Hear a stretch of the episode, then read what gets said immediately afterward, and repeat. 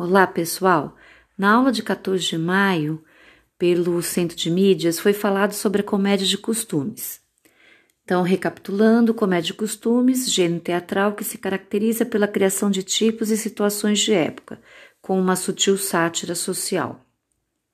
Esse gênero teatral está presente muito no teatro romântico brasileiro, que organizou seu primeiro elenco dramático em 1833 a Companhia Dramática Nacional, criada por João Caetano.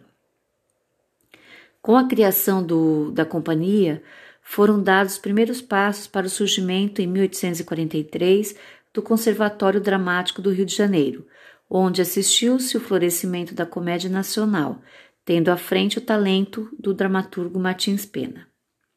Luiz Carlos Martins Pena, Rio de Janeiro, 1815, Lisboa, 1848 escreveu 28 peças teatrais, 22 comédias e 6 dramas, entre os anos de 1833 e 1847.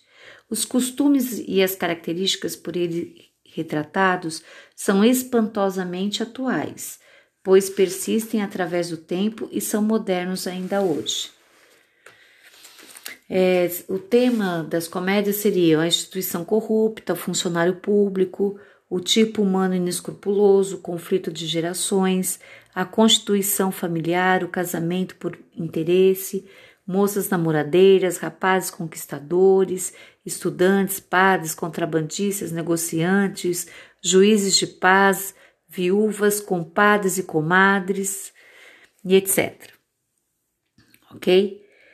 É, a comédia, o texto né, que vocês irão ler aí nas páginas 88 a 90 do caderno do aluno seria O Noviço. O Noviço, comédia em três atos, representada pela primeira vez a 10 de agosto de 1845. O Noviço talvez seja um dos melhores textos que o talentoso galofeiro Martins Pena produziu. Ambientada no Rio de Janeiro, a peça enfoca uma situação de bigamia, protagonizada por Ambrósio, Finório aproveitador da fortuna de Florença, a segunda esposa, já que não se sabe de início, né, na trama, da existência da primeira, a provinciana Rosa.